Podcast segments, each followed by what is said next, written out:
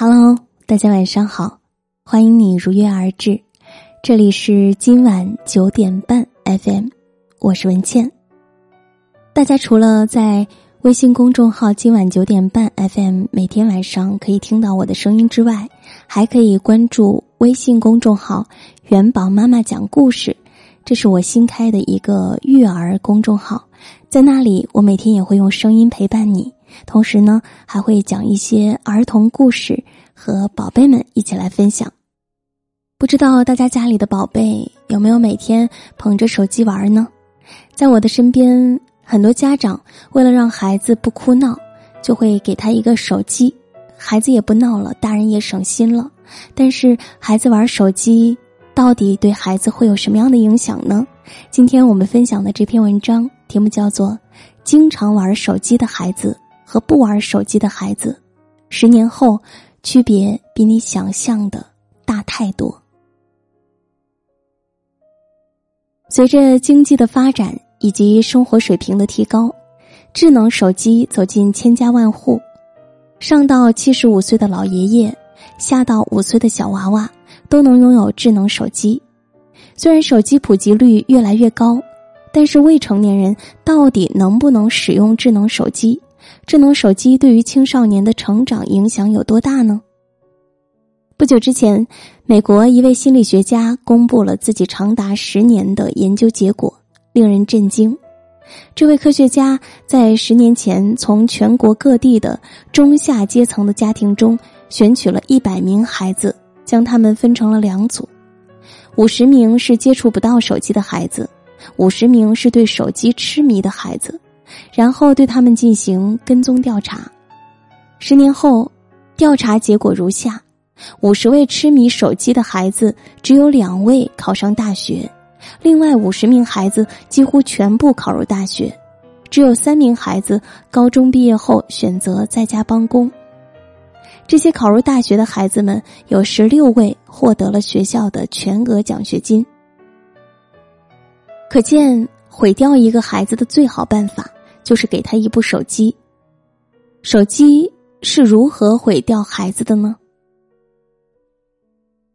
智能手机影响儿童健康，智能手机伤害孩子视力，导致孩子失明，或者伤害孩子颈椎，导致孩子颈椎变形的新闻屡见不鲜。这些伤害都是有形的，可以眼见为实的。除此之外，还有一些无形的伤害。孩子临睡前玩手机，手机画面过于明亮，会影响人体褪黑素的分泌，导致睡眠障碍。另外，沉迷智能手机的孩子常常会对运动锻炼表现出消极态度，导致运动能力低下，进而影响孩子的生长发育。手机让孩子患上抑郁症，有专家表示，花费在手机上的时间越多。越喜欢宅在家里的人，患上抑郁症的几率就越高。经常玩手机的孩子患抑郁症的比例远高于一般孩子，这是因为智能手机能够快速便捷的让孩子得到满足感，缩短注意力持续时间，让人越来越感到厌倦。所以，过度使用手机会让人容易抑郁。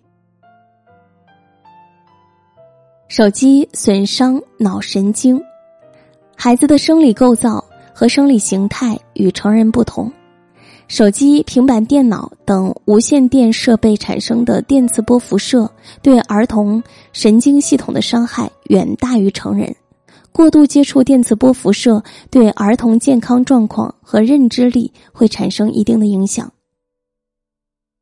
手机耽误孩子学习，喜欢玩手机的孩子习惯了手机带来的轻松愉悦的信息。对知识学习感到枯燥乏味，学习成绩下降，受到指责后更需要在手机网络里找到慰藉，形成恶性循环之后，孩子逐渐丧失求知欲，产生厌学情绪。手机可以方便快捷的寻找习题答案，很多学生面对难题不再查找书本深入思考，完全依靠手机搜索答案，导致了孩子产生思维惰性。考试没有答案可查，一个不喜欢思考的学生是不会有好成绩的。每个孩子的时间都是一样多的，精力也是如此。整天沉迷于手机世界里，花费在学习上的时间精力自然就少了，久而久之，学习成绩必然下滑。孩子玩手机危害多多，但是这种习惯却是屡禁不止。归根到底是家长和孩子共同养成的。家长需要以身作则，给孩子树立一个好榜样，同时多多陪伴孩子做一些体育运动，免得孩子去手机里寻找被爱的感觉。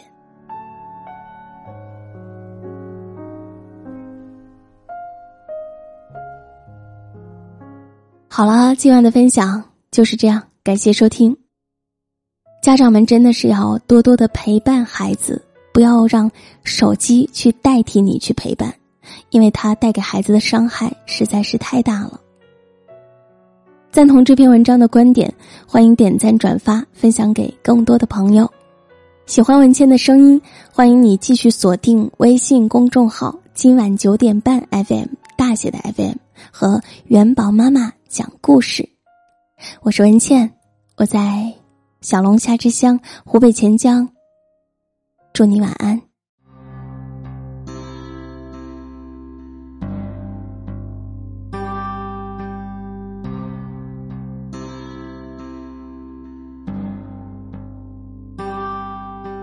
窗外雨都停了，屋里灯还黑着，数着你的冷漠着寂寞。电话还没拨，已经口渴。为你熬的夜都冷了，数的羊都跑了一个两个，嘲笑我，笑我耳朵失灵的，笑我放你走了，走了，走了，走了。路人穿街过河，好景只有片刻，森林都会掉落，风吹走云朵，你留给我。说岁月风干我的执着，我还是把回忆静默，太多都散落，散落太多，好难过，难过是你走了，走了，走了，走了。过了很久，终于我愿抬头看，你就在对岸走的好慢，任由我独自在这美与现实之间两难。过了很久，终于我愿抬头看，你就在对岸等我，勇敢，你还是我的，我的，我的，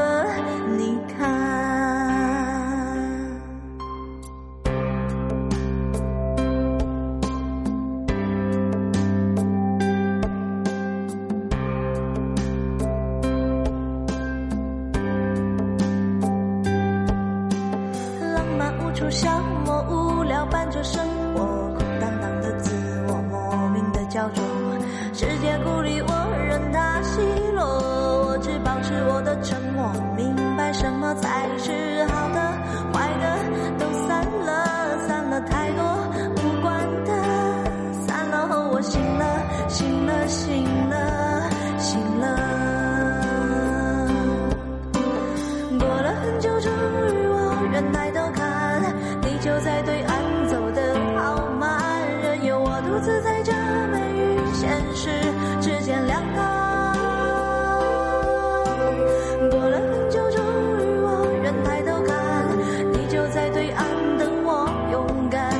是我，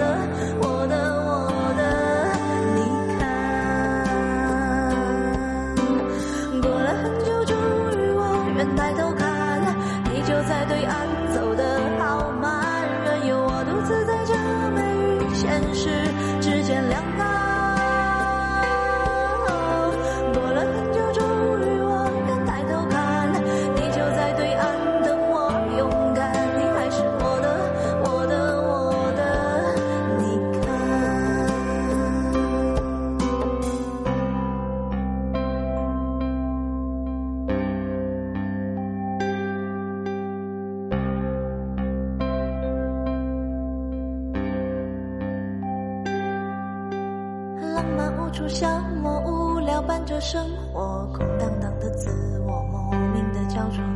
世界孤立我任它奚落。我只保持我的沉默明白什么才是好的坏的都散了散了太多无关的散了后我醒了醒了醒了。